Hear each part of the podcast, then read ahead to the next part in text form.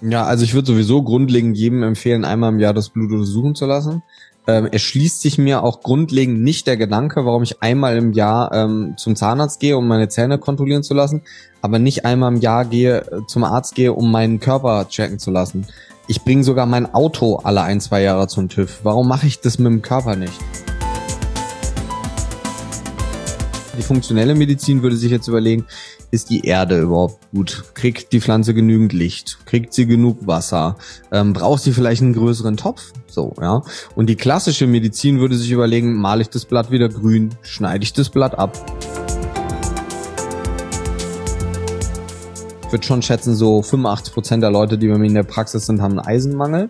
Ähm, auch einer der Gründe, warum ich sehr viel mit Infusionstherapien zum Beispiel arbeite, weil es sehr, sehr gut und schnell funktioniert. Think, Flow, Growcast mit Tim Böttner.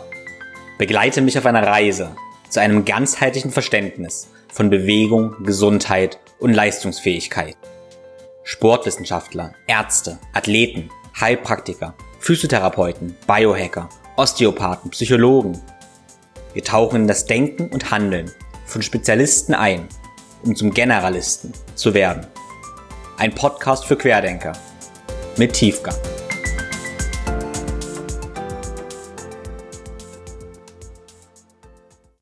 Welche Labordiagnostik solltest du regelmäßig machen, um Prävention zu betreiben, aber auch jetzt schon deine Gesundheit und Leistungsfähigkeit zu optimieren?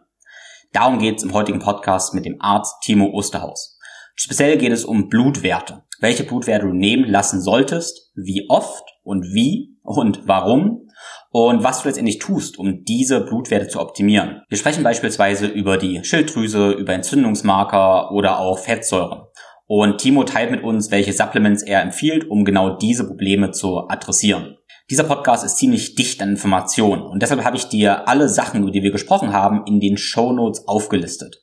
Dort findest du alle meine Empfehlungen an Produkten, die ich benutze, um diese Themen anzugehen, mit entsprechenden Links und Codes, mit denen du bei der Bestellung sparen kannst und damit einerseits dich, andererseits auch mich und meinen Podcast unterstützt. Bevor wir in das Gespräch mit Timo reinspringen, möchte ich noch kurz von meinem neuen Projekt erzählen. Eine Säule meiner Arbeit kennst du schon und das ist das Think Flow Grow Holistic Health Coaching, sprich mein integrales, ganzheitliches Gesundheitscoaching, was individuell und persönlich für dich alle Säulen deiner integralen Gesundheit und Fitness abdeckt und optimiert. In meinem neuen Projekt geht es nur um Bewegung. Im Think Flow Grow Movement Mentoring lernst du der Experte für deine Bewegung zu werden.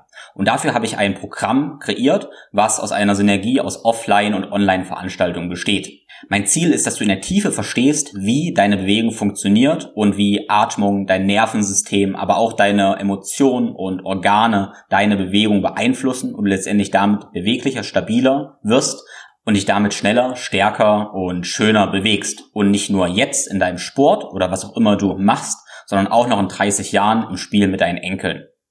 Eingebettet wird das Ganze durch zwei intensive Workshop-Wochenenden im November und Dezember in Dresden und dazwischen in Reflexions-, Integrations- und Vertiefungsphasen. Damit du das, was du in den Workshop-Wochenenden erfahren hast, auch umsetzen, integrieren und vertiefen kannst, wird es nach dem ersten und zweiten Workshop-Wochenende eine Online-Phase geben. In wöchentlichen Live-Calls und Bewegungseinheiten sowie einer Trainingsplattform wirst du das Ganze, was wir in den Workshops erfahren haben, integrieren, vertiefen und reflektieren. Wenn du mehr suchst als Fitness, dann ist das Movement Mentoring das Richtige für dich. Alle Informationen dazu findest du im Link in den Show Notes sowie auf meiner Webseite. Die Teilnehmerzahl ist auf 15 begrenzt. Schreib mir also eine Nachricht, wenn du dabei sein möchtest.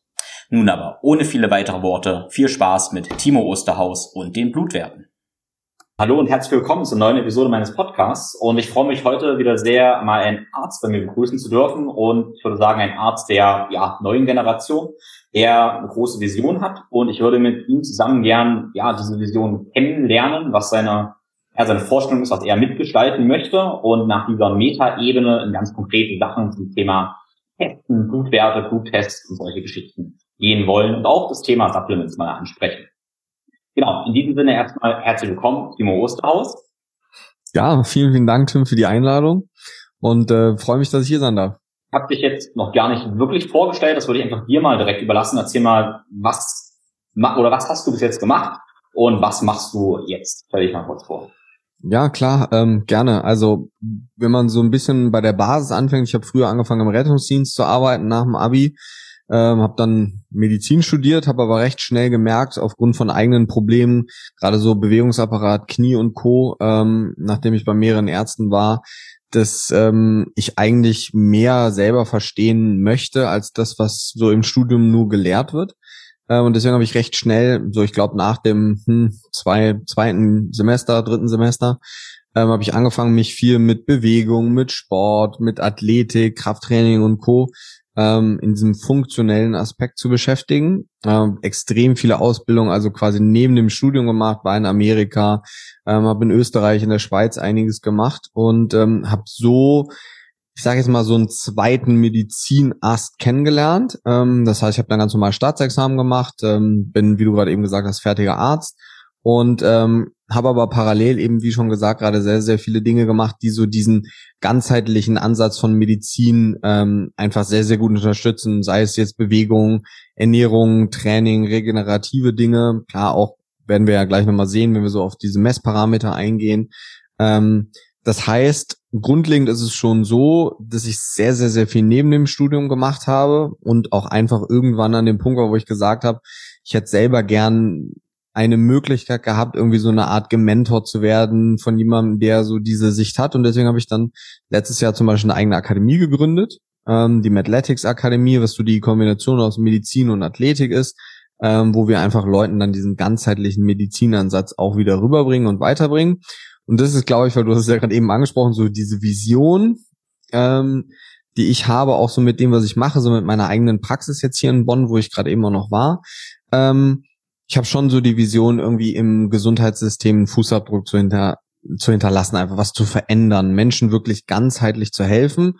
Das heißt eben nicht nur an dem Symptom zu arbeiten, was es ja durchaus ganz oft auch braucht. Ne? Also ich will die gar nicht die klassische Medizin schlecht machen oder so, sondern einfach nur ein Alternativprodukt oder ein Alternativprogramm auch anbieten, äh, wo man eben die Möglichkeit hat, ganz klar zu sagen, man geht auf die Ursachen, also eher so wurzelorientiert, wenn man sich das Ganze an so einem Baum vorstellt. Ne? Wenn die Symptome so die Blätter sind, ähm, so macht das ja die funktionelle Medizin immer anhand, anhand dieses Baumes letzten Endes. Und ähm, das ist eigentlich das, was ich mache so beruflich in der Praxis, auf der anderen Seite in der Akademie und ähm, so ein bisschen das, was meine Vision noch angeht. Ja, sehr schön. Du hast jetzt funktionelle Medizin schon angesprochen. Wie, wie definierst du funktionelle Medizin? Also, du hast ja Unterschied zwischen funktioneller Medizin und normaler Medizin. Ja, also vor allem dieser ursachenorientierte Ansatz. Ne? Also in der, in der klassischen Schulmedizin, die wir ja so lehren, beziehungsweise gelehrt bekommen haben und die wir ja auch anwenden, wir haben ein sehr facharztorientiertes System. Das heißt, wir haben immer einen Spezialisten jetzt für Neurologie, für Gastroenterologie, also für Magen-Darm zum Beispiel. Ähm, und wir haben sehr wenig Ärzte, die sich so dieses Gesamtkonstrukt angucken, weil ich meine, es ist ja es ist ja logisch so, dass eigentlich im Körper alles sich irgendwie aufeinander auswirkt und äh, dass eben nicht 20 getrennte Systeme sind. Natürlich haben wir heutzutage auch Erkrankungen und natürlich Dinge, wo es Spezialisten dann braucht, absolut, gar keine Frage. Aber sehr, sehr viele Probleme, die wir halt heutzutage haben, sei es Magen-Darm-technischer Genese, Hormontechnischer Genese oder auch einfach Mängel von verschiedenen Nährstoffen oder Vitaminen, da ist es so, dass wir wir haben keinen so einen Facharzt für Gesundheit oder sowas. Und das ist ja das, was die funktionelle Medizin macht. Das heißt, sie überlegt sich, ähm, welche Lifestyle-Faktoren. Ähm, es gibt eine sehr, sehr, sehr schöne, eine sehr, sehr schöne Metapher. Ich habe sie auch von irgendwem. Ich muss aber ehrlich zugestehen, ich weiß nicht mehr genau, von wem sie ist. Ähm, und zwar, wenn du dir so eine Pflanze vorstellst, wie du jetzt im Hintergrund bei mir zwei, drei siehst, ähm, und eins der Blätter wird braun, dann gibt es so zwei Möglichkeiten. Entweder die funktionelle Medizin würde sich jetzt überlegen, ist die Erde überhaupt gut? Kriegt die Pflanze genügend Licht? Kriegt sie genug Wasser? Ähm, braucht sie vielleicht einen größeren Topf? So, ja. Und die klassische Medizin würde sich überlegen, male ich das Blatt wieder grün, schneide ich das Blatt ab oder gebe ich Dünger dazu oder irgendwie sowas, ja. Also grundlegend ist der Ansatz in der klassischen Medizin immer sehr auf die Krankheit fokussiert. Und in der funktionellen Medizin oder auch KPNI, wo ich auch einen Master drin mache, das ist ja alles so ein bisschen so dieses Lifestyle, ähm, geht es eher darum, sich darauf zu fokussieren, den Grundzustand eines jeden Menschen wiederherzustellen. Und deswegen ist der Fokus, wohin geschaut wird, ein komplett anderer. Hm. Ja, ist total spannend. Ähm, ich sehe ja manchmal so ein bisschen parallel und vergleiche das, ähm, also ich habe jetzt zum Beispiel auch Sportwissenschaften studiert und ähm, das ist ja dann auch teilweise du halt in einer Vorlesung und denkst, okay, who cares? So, es ist halt nicht komplex, es ist und dann kann ich mir vorstellen, es ist so ein bisschen ähnlich wie im Medizinstudium, wo die Anwendung, die Praxis nicht so richtig da ist. Und dann könnte man ja denken, okay, vielleicht ist es nicht wirklich wertvoll. Also im Sportstudium, auch im Arztstudium, vielleicht mache ich lieber nur eine ganzheitliche Fortbildung und gehe sofort in diese Metaebene ein bisschen rein. Mhm. was, was ist deine, deine Meinung? Denkst du, eine fachlich fundierte wissenschaftliche Ausbildung hat trotzdem ihren Sinn und Zweck oder würdest du sagen, bereust irgendwas oder was würdest du jetzt jemandem empfehlen? Also bereuen würde ich definitiv sagen nicht. Ähm, was aber der Punkt ist, ist, dass man also es hört sich jetzt sehr hart an, aber man bekommt schon häufig so ein bisschen wie den Kopf gewaschen, muss man realistisch sagen. Ähm, also wissenschaftlich fundierte Ausbildung, gerade wenn es im Gesundheitsbereich ist, ist, glaube ich, sehr, sehr, sehr wichtig. Weil selbst wenn es jetzt in diesen funktionalen Ernährungsbereich geht oder so, gibt's halt mittlerweile auch extrem viele Studien und so, wenn du von Wissenschaft gar keine Ahnung hast, die dir dann etwas suggerieren, was gar nicht so ist. Wenn du die wissenschaftliche Ausbildung hast, verstehst du die Sachen teilweise gar nicht.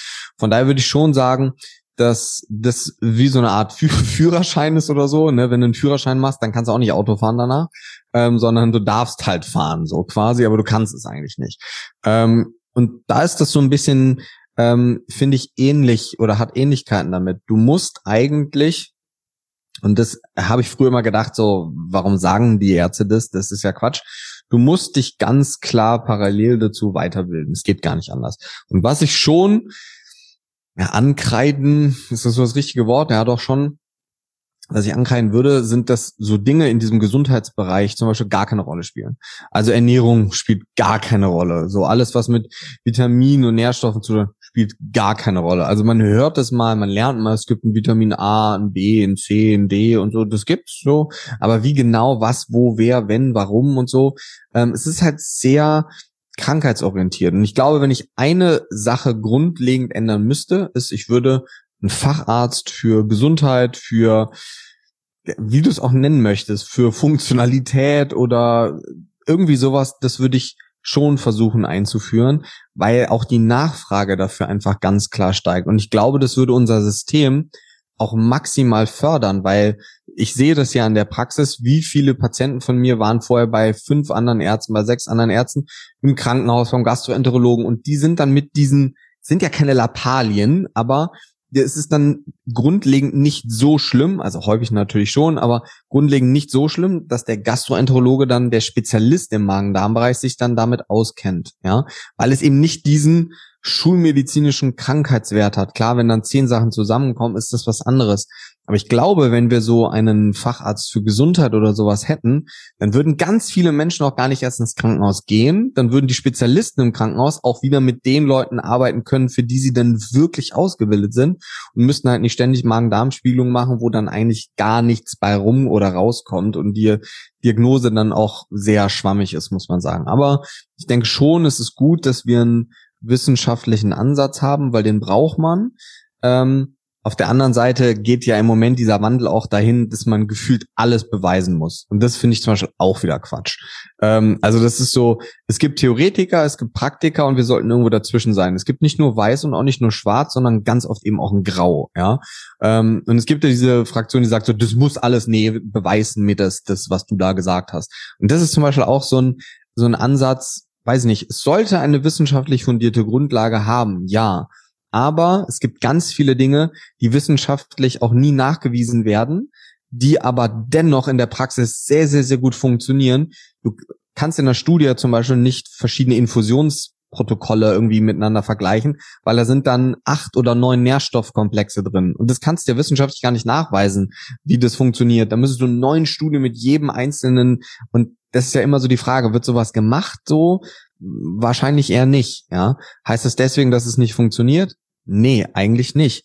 Aber dieser Wandel geht ja schon so ein bisschen dahin. Aber ich würde schon sagen, Wissenschaft ist wichtig, aber Praxis ähm, und Erfahrung zählt schon definitiv auch mit. Ja, ich finde es gut, dass du es mal sagst, weil ich sehe auch gerade so ein bisschen so, ähm, ich sag mal, äh, Cowboy, Health Coach Ecke, wo jeder so rumcowboyt ohne wissenschaftliche Grundlage, Studien nicht lesen kann und dann ähm, viel merkwürdige Sachen kommuniziert werden.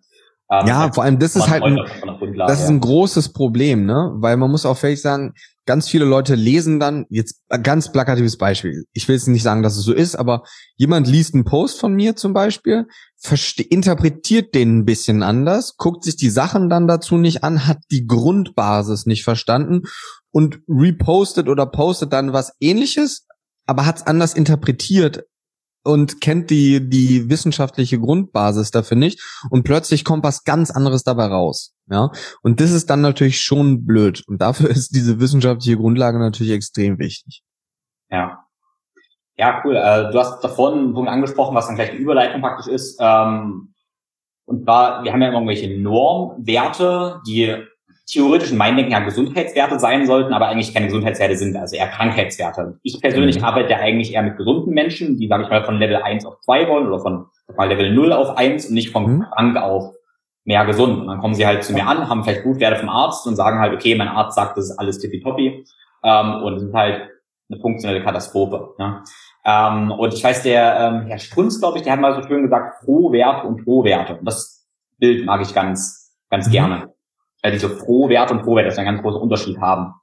Genau, kannst du vielleicht ganz kurz erklären, wie diese Referenzwerte, die wir immer kennen, an die wir uns irgendwie festhalten, äh, wie sind die entstanden, wie ist deine Meinung dazu und deine Erfahrung?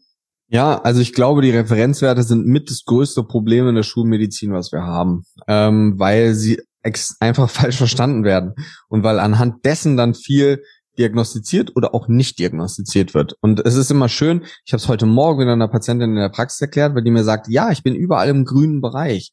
Und dann hast du ja Labore, auch das Labor, mit dem ich arbeite, die machen gelbe, rote und grüne Bereiche oder rot, gelb und grün. Ähm, und der Bereich, wo die meisten Leute hinwollen, ist ja der grüne, der gelbe ist so semi, der rote ist halt irgendwie schlecht. Ähm, und das ist ja das, was so dieses Ampelmodell dir suggeriert.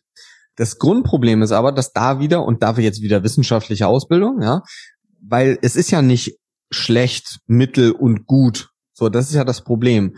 Ich weiß jetzt nicht mehr die genaue Zahl, aber es sind irgendwie, ich glaube, 97,5 Prozent oder so, die in diesen Referenzbereich reinfallen müssen. Das heißt, so entsteht ein Referenzbereich. Man schaut sich 100 Menschen an und anhand einer gaußschen Normalverteilung, das ist so eine Kurve, die aussieht wie eine Glocke, und davon muss der mittlere Bereich, also ich glaube, es sind irgendwie 97 Prozent oder irgendwie sowas, auf jeden Fall über 90, müssen in diesen Normalwert dann reinfallen. So. Und deswegen sind die Normalwerte von Land zu Land zum Beispiel bei Vitamin D zum Beispiel ganz anders weil Menschen, die näher am Äquator leben, haben einen höheren Vitamin D-Wert aufgrund der Sonneneinstrahlung. Und da ist es so, dass der Referenzwert da komplett anders ist, weil der Durchschnitt der Menschen einen ganz anderen Referen oder einen ganz anderen Blutwert schon hat.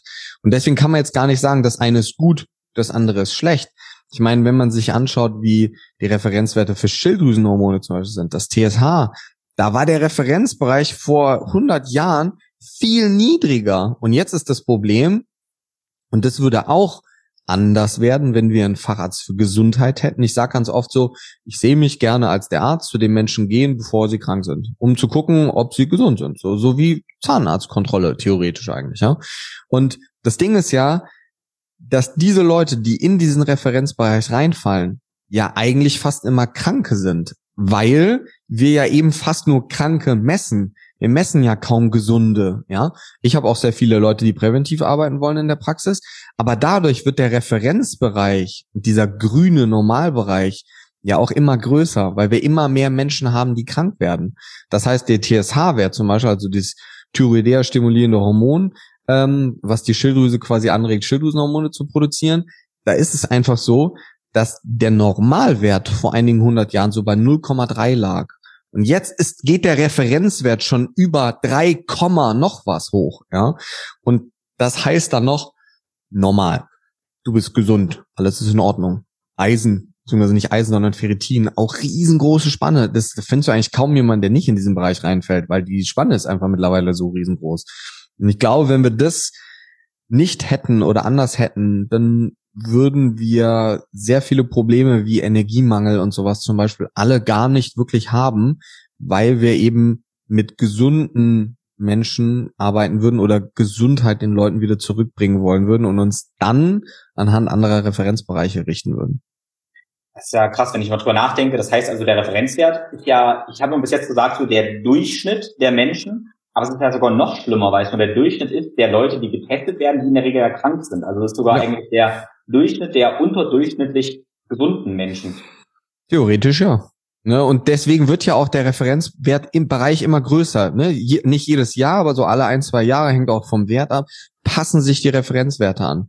Ihr muss ja auch realistisch sagen, jedes Labor hat ja auch andere Referenzbereiche. Das heißt, du nimmst jemanden in einem, du nimmst jemanden Blut abschickst, es sind drei verschiedene Labore, in einem Labor hat dann eine Schilddrüsenunterfunktion, im anderen nicht, ähm, weil die dann andere Referenzbereiche benutzen. Und wenn du dann keine wissenschaftlich fundierte Ausbildung hast, hast ja no chance, hast ja verloren. Aber selbst wenn man eine wissenschaftlich fundierte Ausbildung hat und sich eben nicht selber weiterbildet, dann bist du halt häufig auf dem Stand wie zu dem Zeitpunkt des Studiums. Und das ist halt häufig, auch wenn du jetzt studierst, das Wissen von vor 30 Jahren so, weil das dauert immer, bis das dann in die Lehre und so mit einzieht. Ähm, und ich zum Beispiel, ich richte mich immer so ungefähr nach den Referenzbereichen, aber individuell danach, was derjenige für Problematiken hat. Ja, ein Vitamin B12 zum Beispiel ist bei jemand, der eine chronische Erkrankung, chronisch entzündliche Darmerkrankung hat, ist der obere Bereich, also von grün in gelb werden, der, wo du hin willst eigentlich. Nicht irgendwo in der Mitte vom grünen Normalbereich, so, ja. Und, ähm, das ist einfach was, was man, ähm, was man dann wissen muss und wo man versucht natürlich hinzuarbeiten und auch da bilden sich natürlich bei einem selber über längere Zeit dann so Erfahrungswerte, Erfahrungsbereiche. Wo möchte ich jemanden hinhaben? Wo ist der Wohlfühlbereich? Ähm, und da muss man sagen, gerade so was Labordiagnostik angeht, ähm, da lernt man im Studium so die Basics, ähm, aber alles, was so in diesen gesundheitsfunktionellen Bereich geht, lernt man sehr wenig. Hm. Ja, das Problem ist ja, bis, bis es noch mehr so Ärzte gibt, die arbeiten wie du, muss ja jeder auch so ja ein bisschen Selbstverantwortung übernehmen, wahrscheinlich selbst ein bisschen sich fortbilden und selber testen lassen. Was sind ja. denn so Tests, die du für einen ja, gesunden, fitten, der halt Prävention betreiben will, lange leben möchte, die du jeden anrätst? Was sollte man ja testen lassen und vielleicht auch wie oft? Ja, ja also ich würde sowieso grundlegend jedem empfehlen, einmal im Jahr das Blut untersuchen zu lassen. Ähm, es schließt sich mir auch grundlegend nicht der Gedanke, warum ich einmal im Jahr ähm, zum Zahnarzt gehe, um meine Zähne kontrollieren zu lassen, aber nicht einmal im Jahr gehe äh, zum Arzt gehe, um meinen Körper checken zu lassen. Ich bringe sogar mein Auto alle ein, zwei Jahre zum TÜV. Warum mache ich das mit dem Körper nicht? Ersch diese Ansicht erschließt sich mir schon gar nicht. Deswegen, ich würde schon sagen, ganz klar, jedes Jahr, ich mache das bei mir selber, äh, ich mache das bei meiner Family und ganz viele Leute, die zu mir in die Praxis kommen, machen das eben auch. Und ähm, klar, ich habe dann so einen Standard, den ich immer mache, aber je nachdem, was derjenige individuell gerade für Probleme hat, füge ich Sachen hinzu oder nehme Sachen raus. Ähm, das heißt, für mich sind immer gerade so Dinge wie Schilddrüse sehr, sehr, sehr wichtig. Das möchte ich ganz früh und eigentlich immer sehen. Ähm, alle Nährstoffe, die damit zusammenhängen, das heißt Eisen, also ein Ferritinwert, ganz wichtig. Ich würde schätzen, so ist natürlich auch so eine Blase, weil die Leute natürlich angezogen werden von dem, was man dann auch so postet, wo, worüber man häufig spricht. Ich würde schon schätzen, so 85 Prozent der Leute, die bei mir in der Praxis sind, haben einen Eisenmangel. Ähm, auch einer der Gründe, warum ich sehr viel mit Infusionstherapien zum Beispiel arbeite, weil es sehr, sehr gut und schnell funktioniert. Ähm, muss man natürlich abwägen, einfach mit wem man jetzt da oral arbeitet und mit wem mit Infusionen. Ähm, das ist sehr wichtig. Für mich auch sehr, sehr wichtig immer alles, was mit Aminosäuren zu tun hat, also mit Eiweißen, wird maßlos unterschätzt, ähm, macht extrem viel aus. Machst ähm, du, machst du ein komplettes Aminosäurenprofil oder ein Ganz zwei Sachen. Also ich mache grundlegend, mache ich erst ein Gesamteiweiß, das kostet 1,47 Euro, also ist jetzt auch nicht so die Welt. Ähm, und wenn das unter sieben ist, also der Laborwert Gesamteiweiß, dann würde ich ein Aminogramm machen. Ähm, man kann aber auch sich hinsetzen und sagen, ähm, man macht jedes Jahr mal ein Aminogramm. Das sind jetzt 40 Euro, 50 Euro so. Das ist jetzt auch nicht irgendwie rausgeschmissenes Geld, weil da kriegst du jede Aminosäure dann ähm, ganz genau aufgesplittet und weißt ganz genau, wo ein Problem besteht. Und wir sehen ja auch gerade bei Menschen mit Schilddrüsenproblemen oder so, sehen wir wieder Korrelationen im Aminosäureprofil, wo man dann eben wieder recht einfach agieren kann. Ich habe zum Beispiel ich würde sagen, so die drei größten Sachen, die ich in der Praxis habe, sind Leute mit Eisen, Leute mit Energiemangel, also entweder ähm, Nebennierenrinde, also Stress und das dritte ähm, ist ähm, Darm beziehungsweise Darm und Schilddrüse. So, das sind so die drei oder vier größten Sachen. Und Ganz häufig ist es so, dass wenn du Mangelsymptome ausgleichst, das heißt so Mikronährstoffstatus, finde ich wieder extrem wichtig, zu wissen, wie ist Magnesium, Zink, Selen, das sind ja Dinge, die ich täglich zu mir nehme in meiner Ernährung. Da möchte ich auch wissen, ob das passt an und für sich oder nicht.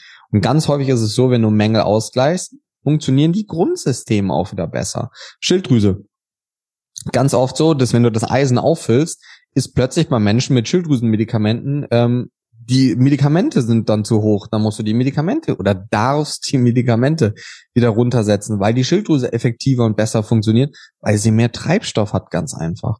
Ähm, sowas finde ich super wichtig. Frauen mit Periode, das habe ich eben vergessen, so Punkt 5, ganz oft Frauen mit Aminorö, ähm, die die Pille abgesetzt haben, ähm, da kann man sehr viel präventiv auch machen, wenn man das weiß, jemand möchte das absetzen, dass man sich dann dort, macht natürlich, wenn jemand die Pille nimmt, keinen Sinn, jetzt Östrogen und sowas zu messen, weil dann misst ja die Pille dann eigentlich nur im Blut. Ähm, aber grundlegend Hormonstatus, Männern freies Testosteron, Progesteron, also was kann man mal messen. Ähm, Finde ich sehr, sehr, sehr sinnvoll, auf lange Sicht gesehen vor allen Dingen, weil Du hast ja noch einen großen Faktor, wenn wir das so korrelieren mit dem, was wir eben gesagt haben, mit diesen Referenzbereichen. Wenn es dir jetzt gut geht und du gehst jetzt jedes Jahr einmal alle zwei Jahre zum Arzt, lässt dir Blut abnehmen, dann weißt du ja, wie deine Blutwerte sind, während es dir gut geht. Das heißt, du schaffst ja wie so ein bisschen deine eigenen Referenzbereiche. Weil du weißt ja, wenn es dir dann in zehn Jahren nicht gut geht, weißt du, ja gut, aber ich war die letzten zehn Jahre beim, beim Arzt, jedes Jahr mein Blutbild checken, da ging es mir super, dann würde ich ja versuchen, wieder in diese Richtung zu kommen. Natürlich passen sich Blutwerte, bevor jetzt irgendjemand was sagt, auf lange Sicht gesehen an, Testosteron fällt ab und so, aber dann, dann hast du Ausgangswerte. Das ist so, als würdest du dich übermorgen auf die Waage stellen und sagen, hm, ich wiege jetzt 100 Kilo. Ja, keine Ahnung, wenn du dich vor zwei Jahren nicht gewogen hast, hast ja auch keinen Verlauf. Dann weißt du ja auch nicht, ist es jetzt gut, ist es schlecht. So, ne, für einen ist 100 Kilo super mit Muskelmasse, für den anderen ist es extrem schlecht, wenn er gar keine hat. Ja? Und ähm, von daher ist halt so ein Verlauf, den man haben möchte, eigentlich schon was, ähm, was ich sagen muss, sehr, sehr, sehr gut funktioniert. Ein Blutwert, den ich definitiv auch immer noch ähm, wissen möchte, den muss jetzt theoretisch nicht jedes Jahr machen, aber den mache ich auf jeden Fall bei jedem Neupatienten einmal. Ähm, ist was, was in die Omega-3-Richtung geht. Ähm, also Omega-3-Index oder Fettsäure-Statusprofil, sowas. Ähm, weil wir einfach wissen, dass Omega-3 sehr, sehr, sehr viel mit Anti-Entzündungen zu tun hat in unserem System, auch viel bei neuronaler Entwicklung von kleinen Kindern zum Beispiel. Ähm, und da ist es einfach so, dass ganz ganz, und ich meine wirklich ganz viele Erkrankungen, die wir heutzutage haben, sei es jetzt neurodegenerative, aber auch Dinge wie Diabetes, Herzinfarkt, ähm, also auch was so in diese Herz-Kreislauf-Richtung geht, hat sehr, sehr, sehr viel mit Entzündungen zu tun. Ähm, und das ist so, ich glaube, das Grundproblem unserer, unserer Zeit momentan, ähm, dass wir halt sehr viel Erkrankungen immer mehr bekommen, die auf der Genese, also vom Start von Entzündung starten und deswegen finde ich es halt sehr wichtig, dass man eben so diesen anti-entzündlichen Status, nämlich den Omega-3-Status oder den Index, dann im Blut sieht, weil da kann man ja ganz einfach wieder agieren und sagen, ah super, der ist bei drei Prozent, ich will den bei zwölf haben, dann nehme ich jetzt Omega-3 zum Beispiel. Ja? Ähm, und das, ich finde es halt immer gut, wenn man etwas misst und je nachdem, was bei diesem Messparameter rauskommt, dass du dann einen Pack an hast und sagst, jetzt kann ich was ändern. Es gibt so einen schönen Spruch, wer alles misst, der misst nur Mist. Weil es bringt halt nichts, etwas zu messen, wenn du danach nicht weißt, was du damit machen sollst. Dann brauche ich es halt auch nicht messen. So. Ähm, und deswegen, aber man muss schon sagen, wenn man so ein ganzheitlich gesundheitsorientiertes Blutbild machen will, ist man schon so zwischen 250 und 400 Euro los. Ne? Ähm, das kostet es halt, die private Krankenversicherung übernimmt es, die gesetzliche übernimmt es halt nicht. Aber ich kann nur häufig genug sagen, das sind die wahrscheinlich besten 30 Euro, die man äh, pro Monat dann in sich investiert, weil jetzt hat man die Möglichkeit zu sagen, ich arbeite an etwas präventiv, später musst du dann medikamentös an etwas arbeiten. Und ich habe ich hab ganz viele Leute, denen ich auch Medikamente verschreibe in der Praxis, aber jetzt nicht so Blutdrucksenker oder so, aber viel mit Schilddrüsenhormonen zum Beispiel, ähm, viel mit anderen Hormonpräparaten, ähm, Hormoncremes und solche Sachen. Und das ist aber häufig in einem so frühen Stadium, dass du da mit sehr vielen anderen Dingen eben noch gut gegen agieren kannst, mit Mikronährstoffen und mit anderen Dingen. Ähm, und wie gesagt, wenn du zu spät kommst, dann ist halt häufig, ich will nicht sagen, der Zug abgefahren. Man kann schon immer noch viel machen, aber grundlegend ähm, der frühe Vogel fängt den Wurm so. Ne? Ja. Ja, definitiv. Also ich habe ganz viele Fragen noch dazu, nur Prävention. Also ich arbeite gerade viel mit auch so Blutzuckersensoren, wo ich ja noch dran habe. Und das ist halt auch interessant, dass wir ja eigentlich, sag mal, fünf bis 15 Jahre, bevor wir Diabetes kriegen würden, eigentlich die Entgleisung jetzt schon sehen. Und das ist halt ja. krass, dass jeder mal testen kann und kann so viel tun für sau wenig Geld. Halt Eben, und deswegen, das wäre vermeidbar, ne? Und ja, das ist halt genau, ja das ja. Ding wenn man halt was dagegen tut oder wenn man weiß, dass man was tun muss. Und das ist bei ganz vielen Leuten so. Du redest auf die einen, sagst so, ja, ihr Stress und so, das muss den Griff und so Ernährung und so, ja, ja, genau, mh, hm, okay, mach ich, mach ich. Machen sie es dann doch nicht und dann sehen sie es im Blut und so, mh, hm, okay, das ist ja wirklich schlecht, äh, dann mache ich jetzt wirklich mal was. Und das ist ganz bei ganz vielen Menschen so, die brauchen einfach ein ganz, eine ganz klare Zahl, die die sehen und wollen wissen, wie sich diese Zahl verbessert, wie sich die verbessern lässt und nur dann machen die auch was. Hm. Ja, spannend. Äh, zum Aminogramm, genau. Du hast gesagt, du siehst dann, ja, sag mal, Defizite, sag mal, Leucin oder irgendwas zu niedrig. Wie ist es deine Erfahrung? Würdest du dann, äh, lässt du oft dann einzelne Aminosäuren supplementieren, die fehlen? Oder schraubst du Gesamteiweiß oft hoch äh, oder nimmst essentielle Aminosäuren oder wie ist da deine Praxis, deine Erfahrung? Das ist so ein bisschen unterschiedlich. Ähm, also grundlegend das, was ich eigentlich als allererstes probiere und was auch in 90, 99 Prozent der Fälle funktioniert, ist, dass du mit essentiellen Aminosäuren arbeitest oder mit einem Kollagen-Eiweiß, eins von beiden.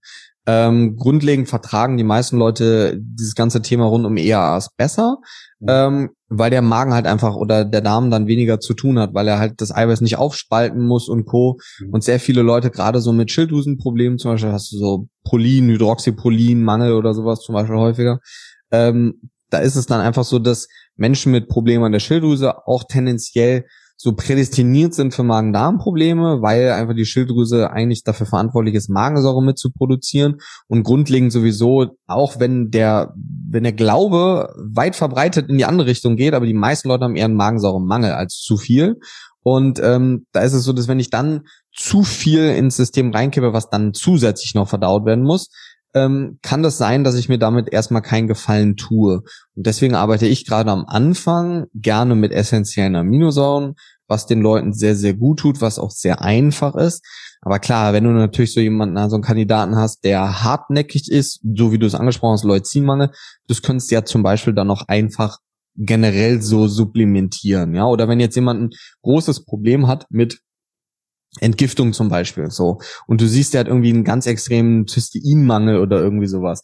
Da könnte man dann schon ganz gezielt dann ansetzen und sagen so, hey, dem gebe ich jetzt N-Acetylcystein, NAC zum Beispiel, äh, um die Glutathionproduktion hochzufahren und antioxidativ zu arbeiten. Aber grundlegend ist eigentlich das Allereinfachste, ähm, erstmal mit essentiellen Aminosäuren zu arbeiten. Und das ist auch das, was meiner Ansicht nach bei den meisten Leuten am besten funktioniert. Ähm, und das für 1,47 Euro kannst du das auch gut nachkontrollieren. Wenn das dann wirklich gar nicht geht, dann wie gesagt Aminogramm nochmal ins Detail ähm, und dann gucken, dass man vielleicht einzelne Baustellen separat auffüllt. Ist aber sehr selten, dass man da dann irgendwie gezielt ähm, arbeiten muss. Zumindest jetzt sowas aus der Erfahrung bei mir aus der Praxis funktioniert mit den EAs eigentlich sehr gut. Ich finde aber ein Aminosäureprofil zu erstellen, gerade bei jüngeren Leuten, gerade bei Leuten, die im Sportlerbereich unterwegs sind, aber eben auch Menschen mit chronischen Erkrankungen, ähm, eine sehr schöne, schöne Methode, um so zu schauen, welche Basisnährstoffe, gerade was Eiweiß und Co. angeht, ist denn da, weil da ja auch immer noch ein sehr großer, ja, so Mythos mitschwingt, dass Eiweiß irgendwie ungesund ist und weiß nicht, und die Leute dann Angst haben und zu wenig Eiweiß essen und so. Und da kannst du ihnen dann auch wieder ganz einfach sagen, so, hey du, ähm, das ist jetzt wirklich wieder äh, gerade das und das und das hängt wieder mit deiner Schilddrüse zusammen. Äh, und da ist so ein Aminogramm häufig auch greifbarer als dann ein Gesamteiweißwert. Ja, ja, absolut. Äh, das zweite, ähm, was mir so Frage ist, also wir können halt dann nicht in die Tiefe gehen mit den Blutwerten. Ich sag mal, wir wollen Blutfette bestimmen, können sagen, wir können Omega-3-Index bestimmen. Ähm, dann können wir auch sagen, okay, ich mache HDL, LDL oder sag halt, hey, ich will auch Partikelgröße und sowas bestimmen. Und dann wird es immer aufwendiger. Machst du am Anfang jetzt, sagen wir mal, Fettsäuren. Ähm, ein, zwei Werte nur und wenn du Probleme hast, würdest du dann noch Partikelgrößen und so weiter bestimmen oder würdest du jetzt, oder was würdest du alles, alles am Anfang messen? Also alles am Anfang messen ist ähm, schwierig aufzuzählen, weil da sind wir wahrscheinlich so, das sind schon so drei, vier, fünf DIN A4 Seiten meistens. Ah, krass. Muss man realistisch sagen. Ähm, da sind dann, dann viele verschiedene Profile, die dann, wo dann in, in so einem Metabolic Balance Profil dann ganz viele Organwerte mit drin sind. Da sind dann 60 Werte in diesem einen Profil zum Beispiel mit drin. Ähm, aber grundlegend, wenn es so um diesen Fettsäurestoffwechsel geht, den du jetzt eben angesprochen hast, ähm, würde ich mir grundlegend schon auf jeden Fall, ich will Triglyceride wissen, ich will HDL und LDL wissen. Ich fange da jetzt aber nicht so tief ins Detail an zu wühlen und zu sagen, so ich brauche VLDL, Chylomikron und wie sie nicht alle heißen so. Ähm, weil grundlegend möchte ich gute Verhältnisse haben. Ja, also jetzt nicht unbedingt LDL zu HDL oder HDL zu LDL. Ähm, HDL ist nicht so aussagekräftig, wie die meisten Leute denken. LDL ist das, was aussagekräftiger ist. Das möchte ich halt schön niedrig haben und ich möchte ein gutes Verhältnis von Triglyceriden zu HDL haben, was schön niedrig ist. Ähm, und das ist eigentlich so, das sind so die beiden Dinge, die für mich gerade so fettsäurestoffwechselmäßig, ähm, die dir ja sagen, ob etwas schlecht ist, beziehungsweise wie gut es ist. Ja, Gesamtcholesterin gucke ich mir, schwebe ich einmal so drüber und dann so habe ich gesehen und merke ich mir und ist gut. Aber ich würde da jetzt nicht anfangen, nur weil der Cholesterinwert, Gesamtcholesterin bei 210 ist, irgendwie da anzufangen, dann da Medikamente zu geben oder so, sondern erstmal versuchen, Lifestyle zu optimieren, die einzelnen Werte zu verbessern, denn dann wird sich das Gesamtsystem eh verbessern. Und was ich mir von der positiven Seite anschaue, ist Omega-3. Ne? Geht ja auch in diesen Fettsäure-Stoffwechsel ähm, mit ein. Und da ist so, wenn mir jemand sagt, ähm, er ist ganz normaler Fleischesser oder er ist ganz normal Allesesser, ähm, dann mache ich eigentlich fast immer nur einen Omega-3-Index. Wenn mir aber jemand sagt, dass er ganz gezielt vegetarisch, vegan oder irgendwas ist, dann mache ich eher einen kompletten Fettsäurestoffwechselstatus, ähm, weil dann will ich jede einzelne Fettsäure sehen. Und das ist ganz oft so, dass ganz viele Leute, die sich im veganen Bereich bewegen, und ich will jetzt nicht sagen, dass das schlecht ist, ich sage nur, dass ganz viele Leute sich nicht so gut auskennen, dass sie dann wissen, wie man das richtig macht. Und ganz viele Leute, die in der Praxis landen mit irgendwelchen Problemen, die dann sagen, sie ernähren sich vegan, weil sie denken, das ist die gesündeste Ernährungsform, ähm, haben dann ganz extreme Fettsäuremängel in verschiedenen Fettsäuren und kriegen deswegen dann Probleme, weil aus den Fettsäuren Hormone produziert werden und das macht dann langfristig ein Problem. Und deswegen gucke ich mir gerade bei solchen Leuten eher einen kompletten Fettsäurestoffwechsel an. Muss man sagen, Omega-3-Index ähm, ist im Fettsäureprofil enthalten, kostet beides auch genau dasselbe. Also eine kostet 47,60 Euro oder so und das andere kostet genau das gleiche. So. Also macht eigentlich keinen Unterschied. Beim einen sind es drei Werte, beim anderen 50 oder so. Ähm, aber es kann halt auch häufig verwirren, ähm, weil da sind dann irgendwie 40 verschiedene Fettsäuren drauf und das dann in einen gewissen vernünftigen Kontext zu bringen, ähm, kann schon häufig nicht so einfach sein, muss man sagen. Und grundlegend ist das, wonach die Wissenschaft sich auch wieder orientiert, der Omega-3-Index, ja, ähm, von dem wir wissen, dass wenn er unter einer gewissen Grenze von ähm, knapp fünf Prozent ist, dass ähm, dann auch die Rate oder die Wahrscheinlichkeit, ähm, Herz-Kreislauf-Probleme zu kriegen, deutlich erhöht ist. Und deswegen ist das schon so der aussagekräftigste Wert. Wenn jetzt fünf Prozent der Drohwert ist, was ist für dich dann so ein Pro-Wert, den du gerne sehen möchtest? Ja, also ich würde schon versuchen, so so irgendwo zwischen 11 und 13 äh, Prozent zu landen. Ähm, das ist grundlegend aus der Erfahrung, sei es jetzt mit chronischen Problemen wie Hautproblemen, ähm, aber auch ganz vielen anderen entzündlichen Problematiken wie Gelenkbeschwerden und alles solche Dinge. Ähm, sehr, sehr, sehr häufig das, was, auch wenn es viele nicht hören wollen, aber was ganz oft einfach super funktioniert ähm, dass man den Wert anhebt, den Leuten wirklich hochdosiertes Omega-3 gibt. Kann man sogar auch als Infusion machen, ähm, Omega-3. Ähm, Omega-Ven heißt das, glaube ich. Ähm, und ähm, gibt auch ganz viele Endokrinologen, die theoretisch, oder was heißt ganz viele, ähm, aber einige, die damit arbeiten, die gerade anti-entzündlich ähm, mit hochdosiertem Omega-3 direkt in die Vene dann arbeiten. Und das ist einfach was, was sehr, sehr gut funktioniert. Ähm, und ich habe damit schon echt viele Sachen auch ausgebremst bekommen, wo die Leute eigentlich Cortison und Co. nehmen sollten und ähm, wir das so nach drei, vier Wochen echt gut in den Griff bekommen haben. Ja, was heißt bei dir, bei dir hochdosiert? Wie viel EPA, DAA würdest du empfehlen oder nimmst du? Das hängt davon, also ich persönlich selber nehme so roundabout vier Gramm EPA und DAA am Tag. Ähm, ja, DAA, also das sind dann schon 10, 15 Gramm Fischöl, oder? Genau, das sind 15 Gramm Fischöl, ne, ungefähr. Mhm. Ähm, ist auch ganz wichtig, das erkläre ich gefühlt 15.000 Mal auch, dass es nicht ums Fischöl geht, sondern ums EPA und DHA. Ähm, und es auch nicht möglich ist, auf diese Menge zu kommen aus Leinöl oder so. Da muss man ja flaschenweise Leinöl am Tag trinken. Ähm, und ähm, das ist natürlich individuell so ein bisschen davon abhängig, was gibt es ein Problem oder willst du nur präventiv arbeiten? Wenn präventiv, dann reichen wahrscheinlich so zwei, drei Gramm am Tag. Ähm, wenn du aber jemanden hast, der chronische Probleme mit der Haut hat, sowas wie Psoriasis, also Schuppenflecht oder sowas, oder auch Leute hast, die ähm, mit anderen Hautproblemen nach, ich habe so ein ganz extremes Beispiel mal jemanden, der ähm, sich vegan ernähren wollte, der vorher sehr gut antientzündlich eingestellt war und von heute auf den anderen Tag auf vegan umgeswitcht hat, der vorher Leistungs- oder sehr ambitionierter Fitnesssportler war, dann sein Eiweiß konsumieren wollte, trotzdem kein Omega-3 mehr konsumieren konnte, weil es ja Fisch war, ist nicht auf eine vegane Variante umgestiegen, also hat es nicht so smart gemacht. Und er hat dann viereinhalb Wochen später den gesamten Rücken voller also das waren keine Pickel mehr, das waren so richtige Eiterfurunkel, die so richtig tief in die Muskulatur ging, wo ich dann auch schon so anderthalb Stunden das Ganze trainiert habe. Ähm, und der sollte sechs Monate Antibiotika nehmen und alles. Und bei dem haben wir zum Beispiel jede Stunde ein Gramm EPA und DHA gemacht. Jede Stunde. Und nach sieben Wochen war das Ganze narbenlos ausgeheilt. Komplett, ja. Und ähm, klar hat er natürlich dann auch nicht mehr die ganze Menge an Soja konsumiert. Ähm, aber er hat auch kein Antibiotikum oder sowas genommen. Ja. Und das ist, das muss man halt ein bisschen individuell dann davon abhängig machen. Es gibt sehr schöne Studien bei Psoriasis, so fünf bis sechs Gramm EPA und DHA täglich. Ähm, also es gibt da schon einiges ähm, an Reviews und an, ähm, an Datenlagen zu, die eben auch mit höheren ähm, Dosierungen arbeiten. Aber so für den Otto-Normalverbraucher, ja, zwei bis drei Gramm, das ist ja schon das, was kaum einer macht. Also da, das muss man ja dann erstmal machen. Ne? Und das ist ja über die Ernährung kaum, also kann's ja, ist ja fast nicht möglich eigentlich. So ohne das zu supplementieren, ähm, da kannst du ja tonnenweise, also tonnenweise jetzt nicht, aber schon 600, 700 Gramm Fisch jeden Tag essen, um auf den Wert zu kommen. Und das ist ja dann auch wieder, macht dann wieder andere Probleme. Das Excel war nicht mehr los. ja, genau. Ich hatte, ich habe mir immer die Geschichte im Kopf, vor ein paar Jahren hatte ich auch sehr, sehr viel Fischöl genommen, weil der verstorbene Charles Poliquin war ja auch so ein Riesenfan von 20, 30 Gramm Fischöl am Tag.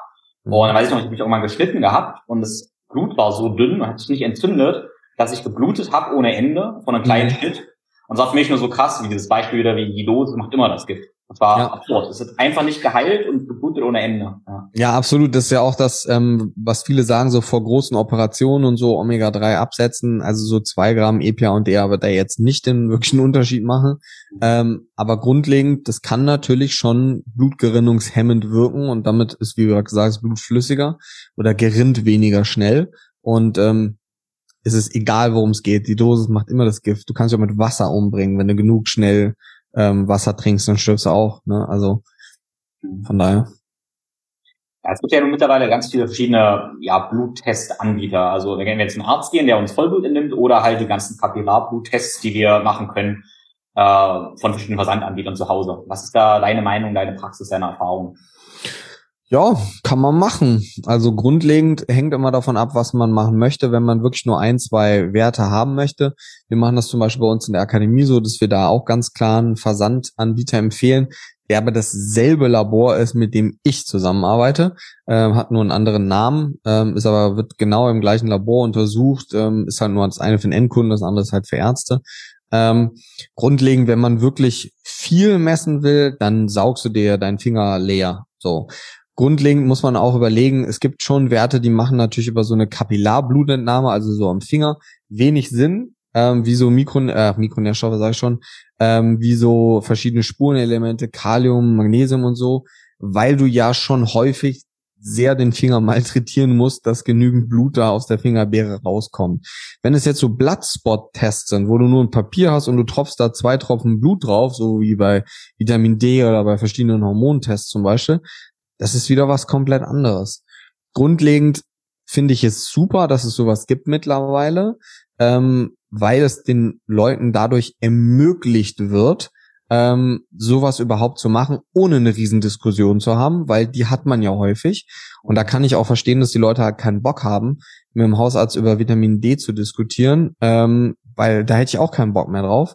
Ähm, auf der anderen Seite muss man natürlich sagen, was halt dann ja fehlt, ist derjenige am Ende des Tunnels, der das dann interpretiert. Ja, so gut, bei Vitamin D und Omega-3 jetzt okay, dann kannst du halt einfach ein bisschen Öl, ein paar Tropfen nehmen. Ähm, aber wenn ihr jetzt so, gibt ja auch ähm, die Möglichkeit, Schilddrüsenwerte und sowas über minimalinvasive Tests zu bestimmen oder Aminogramme und so. Ähm, das ist ja mal die Frage so wer interpretiert das Ganze denn dann? Ähm, eine Broschüre, die 25 Seiten DIN A4 mäßig dann hinten dran gehangen ist und du überlegst dir dann selber, was davon auf dich passt. Und sind wir ehrlich, wenn ich jetzt rausgehen würde und stelle mich auf die Straße und frage, wer fühlt sich angesprochen und hat Energiemangel und irgendwie Verdauungsprobleme, da würden wahrscheinlich 90 Prozent stehen bleiben. Haben davon jetzt alle ein Problem? Wahrscheinlich nicht. Ja, ähm, und ich finde die Möglichkeit, dass es das gibt, sehr gut. Sollte das jetzt jeder auf eigene Faust machen? Wahrscheinlich eher nicht. Ähm, aber das ist der Grund, warum wir zum Beispiel in der Ausbildung ganz klares Modul zum Thema Blutwerte haben, weil ich schon der Meinung bin, wenn Trainer und Coaches sich mit Basics von Blutwerten auskennen, die sollen jetzt keine Diagnostik machen mit Schilddrüsenantikörpern, das meine ich auch nicht. Aber so Vitamin D, Omega-3 und sowas alles, Gesamteiweiß. Und das könnte man zum Beispiel super einfach ähm, über solche Tests bestimmen und dann dem Klienten raten, hey, ähm, wenn das meine Blutwerte wären, würde ich jetzt ERAs nehmen, zum Beispiel. Ja, ähm, und dann hättest du diese ganzen minimalen Sachen, die ja dann in Summe nicht mehr minimal sind, aber hättest du in der Praxis oder im Krankenhaus nicht. Und du hättest grundlegend gesündere Leute, die kommen würden. Aber es ist, hängt natürlich davon ab, wer dann so einen Test macht. Ne? Es geht ja auch dieser Hype dahin, einfach alles irgendwie in sich reinzuschaufeln und so Vitamin D hat man gehört und so, ja, äh, ich, wie viel nimmst du? Ja, eine Pipette. Ja, wie eine Pipette. ja, da ist eine Pipette drin.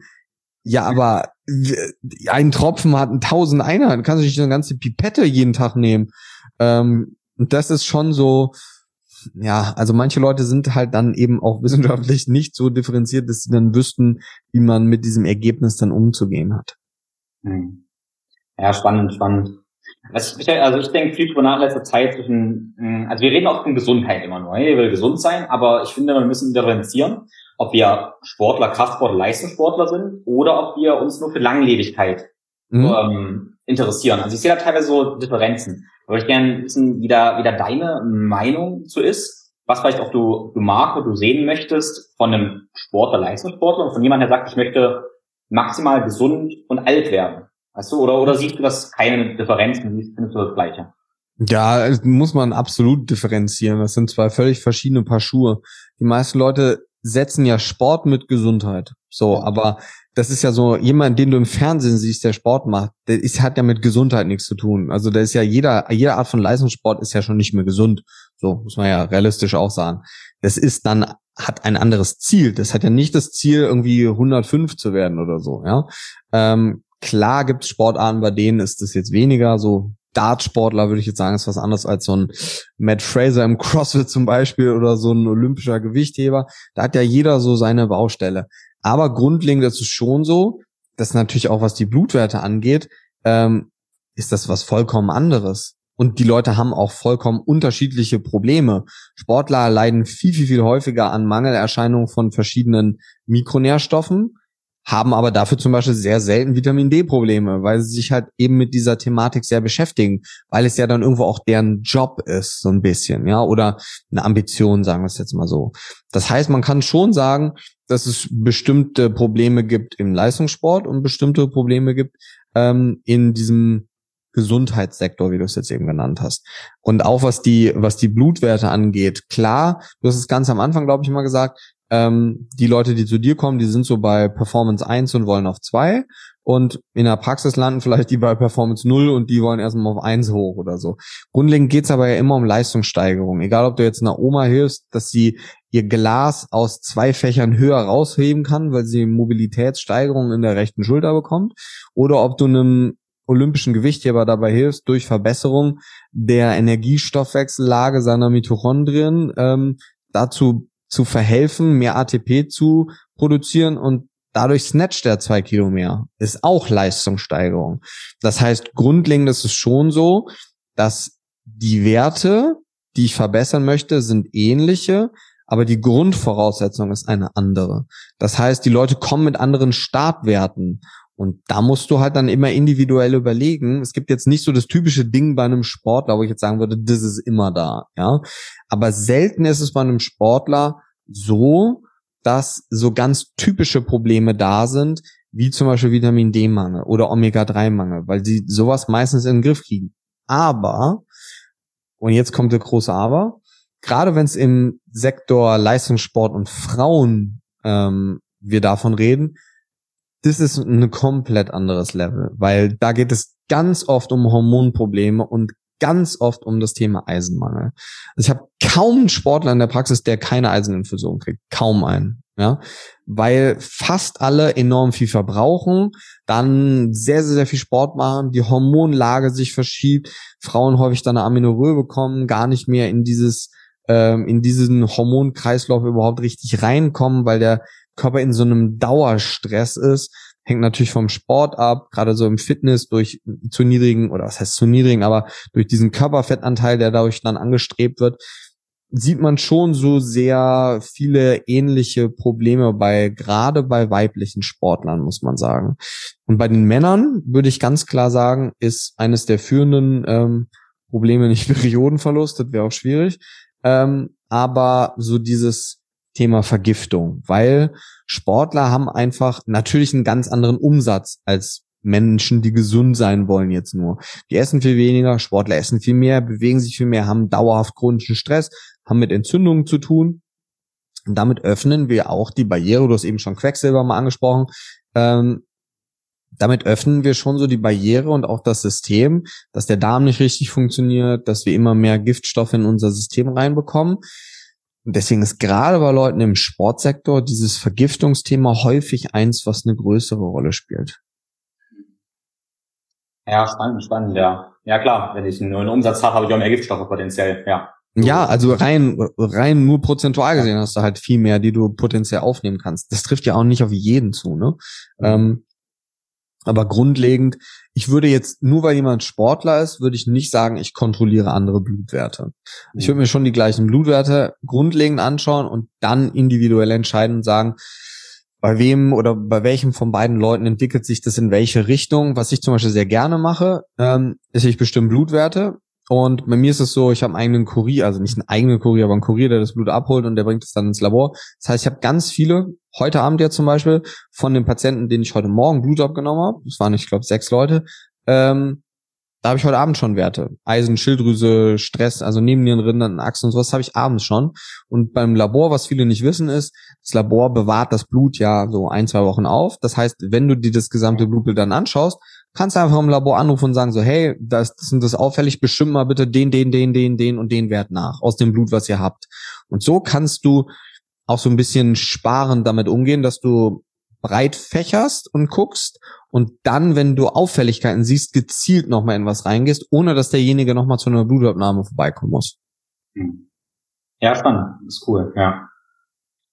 Ja, du hast, du hast dann, also wir haben ja gemerkt, du hast ein ziemlich breites Bild von äh, Bewegung, Training und so. Und ich habe auch deine Ausbildung immer angeguckt oder Fortbildung und da denke ich mal, wir haben viele Sachen auch gleich gemacht. Ich denke, du hast beim Eberhard mehrere Sachen auch gemacht, zum Beispiel. Ja. Den haben wir da viele Überschneidungen gehabt in den letzten Jahren. Ja. Ähm, mich würde interessieren, was so deine ja, Routine ist täglich, wie du dich, sag ich mal, fit und gesund hältst, aber vielleicht auch was mhm. du halt supplementierst, wie du also deine, ich sag mal, ganzheitliche Gesundheit erhältst ja. um auch dein, Work, dein Workload zu schaffen, weil ich nehme mal an, du machst ja auch wirklich viel einfach, ja. Ja, tatsächlich schon irgendwie so ein bisschen. Also mir selber kommt es immer gar nicht so viel vor, aber wenn ich das dann so erzähle, dann, sagt der eine oder andere schon so, puh, du machst schon echt viel. Und dann merke ich auch mal selber so, okay, ist doch schon einiges. Ähm, also grundlegend, ich bin ein sehr großer Fan ähm, von einem standardisierten Morgen. Ähm, das heißt, ich stehe früh auf, ich kalt, äh, ich dusche eiskalt äh, morgens. Ich frühstücke sehr, sehr, sehr selten. Also ich betreibe sehr häufig intermittierendes Fasten. Ähm, ich habe so meine Supplement-Routine habe ich gar nicht, weil ich das immer so ein bisschen variiere und unterschiedlich mache. Ich habe so ein paar Basics, das heißt, ich nehme immer essentielle Aminosäuren morgens. Ich habe meistens Jod, also Projodin, was ich morgens nehme. Ähm, das sind aber dann individuelle Sachen, anhand meiner Werte, die ich mir dann selber verschrieben habe quasi. Ähm, Jod ist mit dabei jetzt akut Ähm, Im Moment sind B-Vitamine mit dabei, da ist Q10 mit dabei, weil meine Blutwerte einfach niedrig waren vor drei oder vier Monaten. Ähm, was ich immer mache, ähm, ist Omega-3. Das mache ich immer. Ich habe einen Omega-3-Index von 13,9 oder knapp 14 Prozent und ich nehme ähm, vier, drei bis vier Gramm ähm, EPA und DA am Tag. Ich habe auch einen sehr guten Vitamin D-Wert, ich glaube von 140 Nanomol ähm, pro Liter ist es ja, glaube ich. Und ich nehme 5000 Einheiten täglich. Ja, ist das jetzt für jeden die richtige Dosierung? Nee, sicher nicht. Für mich ist es das. Äh, muss man natürlich immer anhand der Blutwerte dann vorher kontrollieren, dann machen und dann wieder nachkontrollieren. Ähm, das ist das, was ich eigentlich morgens mache. Ich trinke sehr viel Wasser morgens. Meistens fahre ich dann in die Praxis. Ich mache nicht so die typische Arztpraxis, die man so kennt, dass die Leute irgendwie vorbeikommen, wenn es ihnen schlecht geht. Ich habe meistens feste Termine. Das heißt, ich bin immer morgens in der Praxis. Ich mache Montag bis Donnerstag Praxis. Wobei realistisch gesehen mache ich eigentlich auch immer Freitagspraxis, weil ich nehme es mir eigentlich vor, es nicht zu machen, aber irgendwie passiert es dann doch immer. Ähm, und ich habe dann eigentlich so bis 11 Uhr Patienten morgens und Infusionen. Ähm, heute Morgen hatte ich vier Infusionen, sechs Patienten. Ähm, so ein Patiententermin dauert so 30 bis 60 Minuten, je nachdem, ne, wer was hat. Ähm, Infusionen, die werden angeschlossen und äh, liegen dann da, war natürlich vorher zur Beratung und Co., gab Blutwerte, Therapieplan und dann individuell zusammengestellte Infusionen, sei es jetzt Eisen oder andere Mikronährstofftherapien oder so. Und dann ähm, habe ich meistens mein Frühstück irgendwann so zwischen 12 und 1 Uhr heute zum Beispiel gehabt. Ähm, eiweißreich, gemüsereich, äh, bisschen Obst. Und ähm, dann habe ich so meinen Akademie-Resttag. Zumindest erstmal. Das heißt, ich habe sehr viele Termine in der Akademie. Ich habe Podcast-Aufnahmen, so wie jetzt mit dir. Ähm, ich schreibe Artikel, ich schreibe eventuell an so einem kleinen Buch noch zwischendurch. Ähm, also ich mache dann sehr viel, was dann für die Akademie ähm, zu tun hat. Überleg mir neue Videos für neue Kurse. Ich arbeite gerade an, an sehr vielen Endkundenkursen, kann ich auch schon sagen, die in sieben Wochen rauskommen ähm, wo es dann viel um verschiedene Gesundheitsthemen gibt. Das, was ich einfach aus der Erfahrung sehe, was so die Grundprobleme sind bei den Leuten. Ähm, ich habe ein Team, was ich leite von der Akademie von ähm, sieben Angestellten. Das heißt, da bin ich irgendwo auch noch Geschäftsführer. Das mache ich dann auch noch. Ähm, und irgendwann kommt dann auch noch mein Sport. So, der kommt dann auch noch da rein. Und ähm, manchmal schaffe ich es dann abends auch ähm, so ab 20 Uhr, 19 Uhr dann einfach nichts zu machen. Muss man ehrlich sagen, funktioniert nicht so oft, weil dann würde ich gerne noch mal was lesen, dann gerne auch noch ein bisschen Zeit mit der Freundin verbringen und so. Ähm, ich habe schon sehr vollgepackten Tag, muss man sagen. Ähm, aber mir macht das Spaß und es fühlt sich für mich nicht wirklich an wie Arbeit, weil alles, was ich mache, ähm, es gibt so einen Spruch, der sagt, ähm, wenn du beruflich das machst, was du liebst, arbeitest du eigentlich nicht. Und das ist, bei mir ist das eine super schöne Kombination, in die ich so rein, irgendwie, keine Ahnung, ich bin da so reingefallen. Also eigentlich nicht wirklich gefallen, sondern ich bin so jemand, wenn ich merke, ich schaffe halt gerne Dinge. Und das mit der Akademie war da, dann hat das gut funktioniert. Dann habe ich auch einfach gesagt, so warum soll ich jetzt mit diesem System mitschwimmen in der Medizin? So ich mache einfach mein eigenes Ding. Dann habe ich die Praxis gegründet und das ist einfach mega, weil auf der einen Seite kann ich Leuten direkt helfen in der Praxis und auf der anderen Seite kann ich Leuten das beibringen, was ich dann in der Praxis mache und habe ganz viele Beispiele aus der Praxis und kann das dann den Leuten in der Akademie beibringen. Das heißt, ähm, da ist noch fast alles online anhand von Videos, aber wir haben jede Woche drei Live-Calls zum Beispiel. Das heißt, es gibt immer äh, jede Woche dreimal 90 Minuten Live-Call, wo die Leute reinkommen können, Fragen stellen können und alles. Davon mache ich einen aber nur die Woche. Und ähm, das ist einfach ein sehr schönes Ding. Und ich muss sagen, mir gefällt dieses Content kreieren. Ich mache ja viele YouTube-Videos und sowas seit, weiß nicht, drei oder vier Monaten mittlerweile. Das macht mir auch mega viel Spaß und man glaubt es nicht, das ist verdammt viel Arbeit. Also es ist so eben nicht so, auch mal kurz Kamera an und mal einfach reden so, ja. Ähm, das Reden ist schon ähnlich so, aber alles, was damit zusammenhängt, sich zu überlegen, was, in welcher Richtung, wie, dann musst du das auch so verpacken, dass es die Leute verstehen. Das fällt mir sehr einfach, aber dann musst du es irgendwie so machen, dass es auch ansehnlich ist. Und es ist schon es ist verdammt viel Arbeit, dieses ganze Content kreieren, auch das Instagram machen und so. Ähm, mir macht das mega viel Spaß, aber es ist schon sehr viel Arbeit und es ist ein sehr schönes, rundes Gesamtkonzept mit der Praxis, mit allen anderen Dingen. Und ähm, ich mache das auch einfach gerne, muss ich sagen. Und ähm, das ist einfach, also ich feiere das. Ja, ja, sehr schön. Ich meine, wird auch falsch verstanden, wenn man sagt, wenn man von Stress redet, wenn ich sage, du hast einen stressigen Tag, aber du hast einen Tag mit vielen Stressoren, aber die Interpretation der Stressoren ist ja das Entscheidende. Wenn du es nicht als Stressoren interpretierst, dann ist ja alles ja. in Ordnung. Ja. ja, man merkt schon, also es gibt auch schon Momente und Tage, wo ich dann schon merke, okay, vielleicht mal so einen Schritt zurückgehen wäre auch nicht verkehrt. Mhm. Ähm, und das ist auch einer der Gründe, warum ich bei mir zum Beispiel ganz oft Blutwerte checke, so roundabout zweimal im Jahr, weil ich einfach weiß, ich bin jemand, der tendenziell dazu neigt, zu viel zu machen, weil ich das aber gerne mache und das für mich in dem ersten Moment nicht ist wie Stress, aber natürlich wirkt es sich hormonell und entzündungstechnisch schon dann auch wie Stress auf den Körper aus. Und ähm, das ist auch einer der Gründe, warum ich eben nie so eine feste drei Supplement-Routine habe oder so, ähm, sondern dann halt wesentlich mehr Sachen ähm, durchaus mache. Immer mal wieder CBD mit reinnahme, nehme abends viel Magnesium, ab und an mal Melatonin, aber auch nicht immer. Ähm, und das variiert halt alles so ein bisschen. Aber ich muss sagen, das ist, ich fühle mich schon genau richtig da, wo das ist und langsam geht, es macht, muss, es hört sich ganz blöd an, aber es macht einfach langsam, gerade fängt das an, alles so Sinn zu machen. Verstehst du, was ich meine? Das ist so. 100 Prozent, was du meinst. Ich weiß 100 Prozent, was du meinst, ja. Das ist so, weißt du, du hast so studiert und du hast alles gemacht und so langsam ja. fügen sich so die Puzzle. Weißt du, du sitzt so, das ist so wie, ich hatte, habe an Weihnachten so ein, so ein Puzzle gemacht, ähm, mit Bruder, Family und dann saß er da und hast du so ein Puzzle gemacht, denkst du tausend Teile und denkst so, ja, easy, tausend Teile. Und dann machst du das auf und dann sind da, da 300 von Himmel. Und du denkst so, das ist ja alles blau, wie soll ich denn das zusammensetzen? Und irgendwann checkst du so, welche Teile wohin gehören und, und genauso fühlt sich das an. So langsam macht das alles, greift das alles Hand in Hand und das passt auch alles irgendwie so zusammen. Und das fühlt sich einfach dahingehend echt gut an, muss ich sagen. Ja, also Steve Jobs hat es mal so gesagt, so Punkte kannst du nur ähm, danach verbinden. Also wir wissen jetzt oft noch nicht, wofür alles gut ist, aber wenn wir dann irgendwo da sind, dann in der Retrospektive hat immer alles Sinn ergeben. Und das ist auch mal der Moment, den ich auch jetzt ganz, ganz viel habe und der mir dann Vertrauen gibt für die Zukunft, wo ich sage, okay, das ja. wird sich, dieses Gefühl wird sich entfalten, das passt alles. Ähm, ja, Genau. Ja, das ist, das ist einfach mega schön. Und ich denke auch, dass in den nächsten Jahren sich so in diesem Gesundheitsbereich schon noch viel entwickeln wird.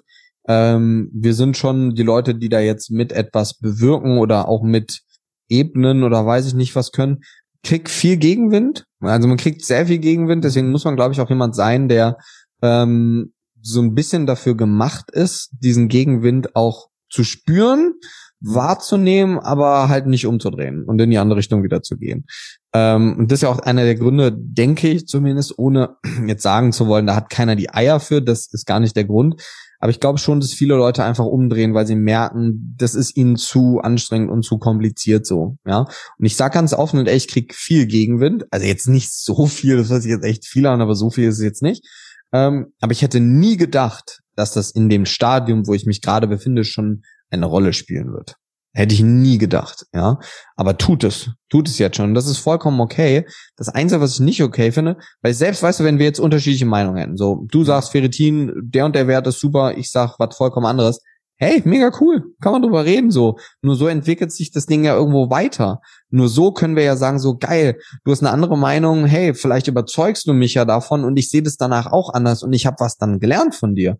Mega geil, aber diese was ich halt einfach nicht verstehe, ist diese Böswilligkeit, die herrscht überall im Moment.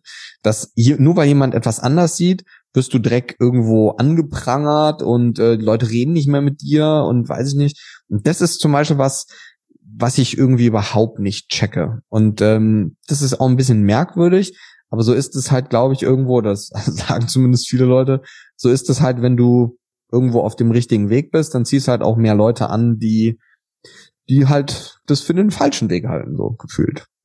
Ich stimme dir hundertprozentig zu. Ich muss sagen, ich verstehe das insofern, dass ich schon verstehe, warum die Leute so denken. Das ist halt meiner Ansicht nach ein Mangeldenken. Sie denken halt, wenn du eine andere Meinung hast, nimmst du denen was weg.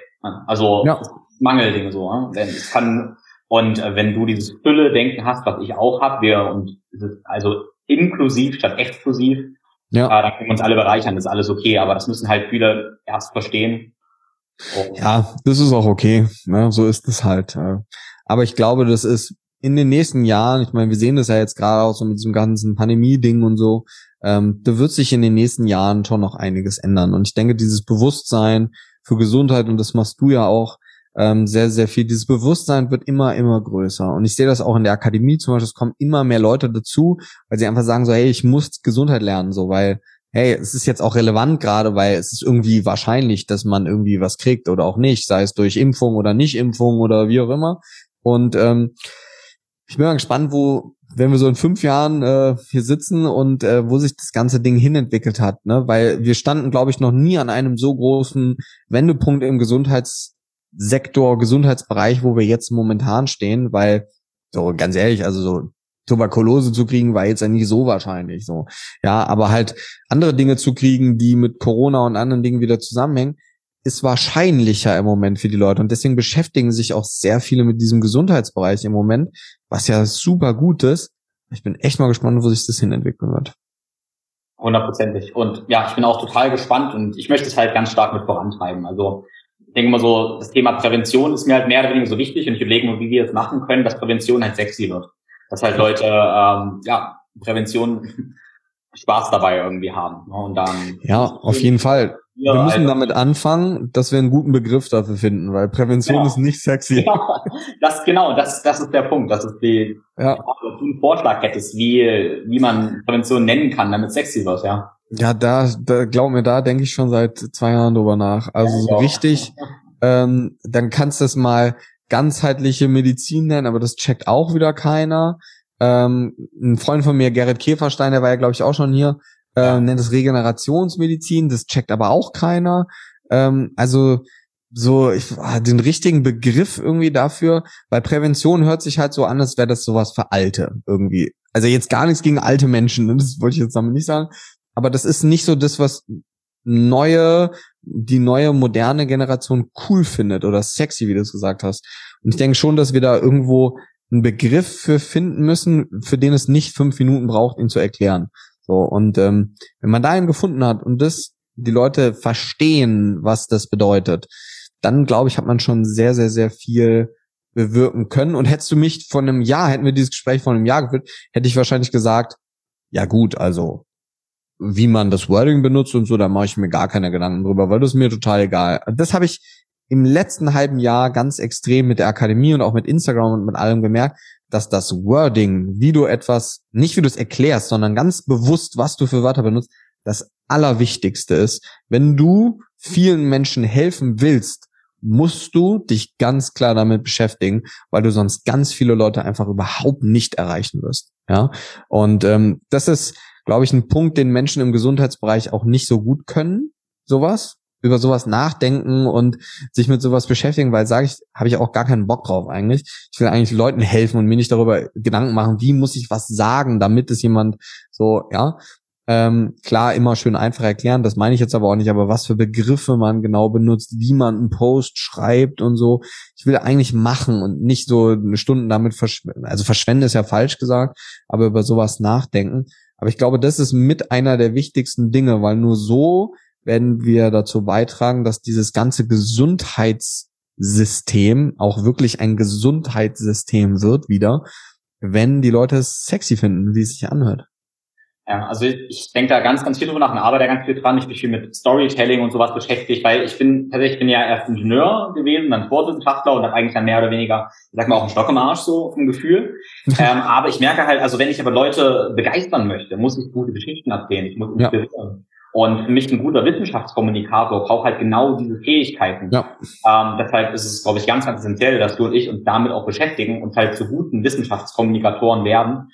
Ähm, ja, und da sehe ich auf jeden Fall auch einen Schritt, wie man, ich sag mal, Prävention sexy machen kann, dass man ähm, ja den Staub so ein bisschen wegwischt und das Ganze angenehm, dynamisch verpackt, Leute abholt und natürlich trotzdem auf der Ebene bleibt, aber das trotzdem ja emotional verpackt letztendlich. Weil du ja, absolut. Viel mehr Erfolge mit Kunden. Das, das ist ja der entscheidende Punkt. Ich sehe halt viel mehr Erfolge mit Kunden, wenn ich das schaffe. Und das ist das, was, glaube ich, ganz viele noch nicht verstehen, ja. dass man je nachdem, wie man etwas sagt, wie man etwas formuliert, das beim Gegenüber ganz anders ankommt und das auch etwas ganz anderes dann bewirkt bei demjenigen, ja. Und da ist, was du gerade gesagt hast, Emotionen anzusprechen, enorm wichtig, enorm wichtig, ja.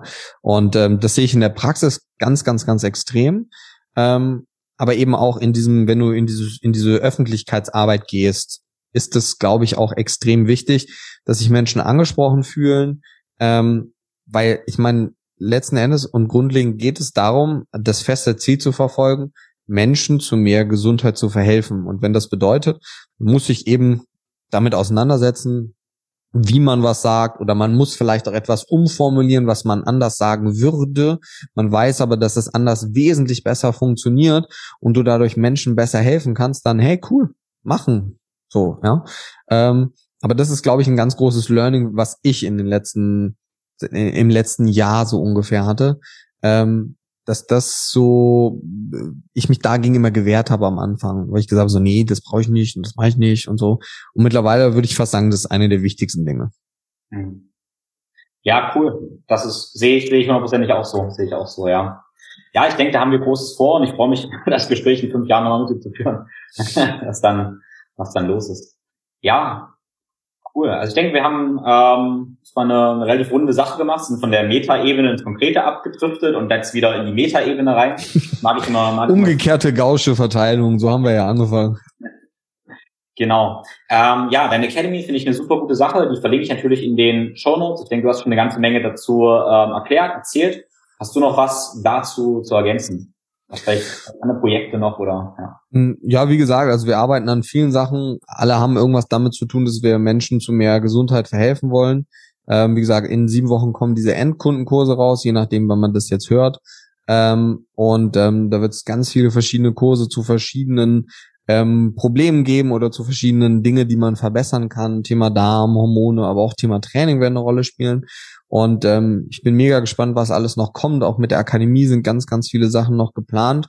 Äh, und ich hoffe einfach, dass wir langfristig dazu beitragen können, dass ähm, System und die Menschen in Deutschland ähm, einfach zu unterstützen und eben nicht einfach irgendetwas anzubieten, sondern wirkliche Probleme lösen zu können. Und ähm, das ist mir eigentlich so das aller, allergrößte Anliegen. Ja. Da bin ich mir sicher, dass du es tun wirst und wir das tun werden. Genau, Timo, dann danke ich dir bis hierhin. Ja, sehr gerne. Ich danke dir ähm, vielmals für, für die Einladung und ähm, für alle anderen, die logischerweise bis jetzt drangeblieben sind, vielen, vielen Dank fürs Zuhören. Und ähm, ansonsten, ich freue mich immer über jede Nachricht. Manchmal kann das ein paar Tage dauern, bis ich antworte. Ja, aber grundlegend, ich freue mich über jeden, ähm, der da schreibt. Und ähm, ansonsten Happy Day und ähm, vielen, vielen Dank auch an deine Arbeit. Ähm, ich habe mir das ja alles in Ruhe vorher nochmal angeguckt und ähm, ansonsten einfach weiter so machen und ich bin mal gespannt, wo wir so in fünf Jahren stehen, wenn wir dann nochmal miteinander quatschen oder vielleicht ja sogar noch früher. Vielen, vielen Dank fürs Zuhören. Das war eine ganze Menge und deshalb habe ich dir alles, über das wir gesprochen haben, in den Show Notes verlinkt. Dort findest du alle Empfehlungen, die ich benutze, um die von Timo genannten Themen anzugehen. Wenn du über die Links in den Show Notes bestellst und auch noch die verlinkten Codes verwendest, unterstützt du damit nicht nur dich, sondern auch mich und meinen Podcast. Vielen lieben Dank dafür. Ich würde mich freuen, wenn du den Podcast mit deinen Freunden und Kollegen auf den sozialen Netzwerken teilst. Wie eingangs erwähnt, startet im November die erste Runde des Movement Mentorings. In dem sechswöchigen Programm wirst du zum Experte für deine Bewegung. Eingebettet wird das Ganze durch zwei intensive Workshop-Wochenenden und dazwischen durch Online-Phasen, wo du das Ganze reflektieren und integrieren kannst. Das Ganze ist eigentlich so entstanden, dass ich mich gefragt habe, welchen Workshop ich mir immer gewünscht hätte. Und da war die klare Antwort, dass ich einen Workshop toll fände, wo ich nicht nur einen Impuls für ein paar Tage bekomme, sondern dazwischen oder danach an die Hand genommen werde, das Ganze verdauen und vertiefen kann. Sprich eine Synergie schaffe aus Offline und Online. Weil Veränderungen brauchen Zeit bis Ideen resonieren. Das dauert und am besten funktioniert das auch mit einer Gruppe und anderen inspirierenden Teilnehmern. Denn Wachstum passiert am besten immer gemeinsam. Deshalb suche ich für das neue Programm 15 motivierte Teilnehmer. Wenn du dabei sein möchtest, dann schreib mir eine Nachricht und alle Informationen findest du in dem Link in den Show Notes. Bis dahin wünsche ich dir alles Gute und eine wunderbare sonnige Woche. Liebe Grüße, dein Tim.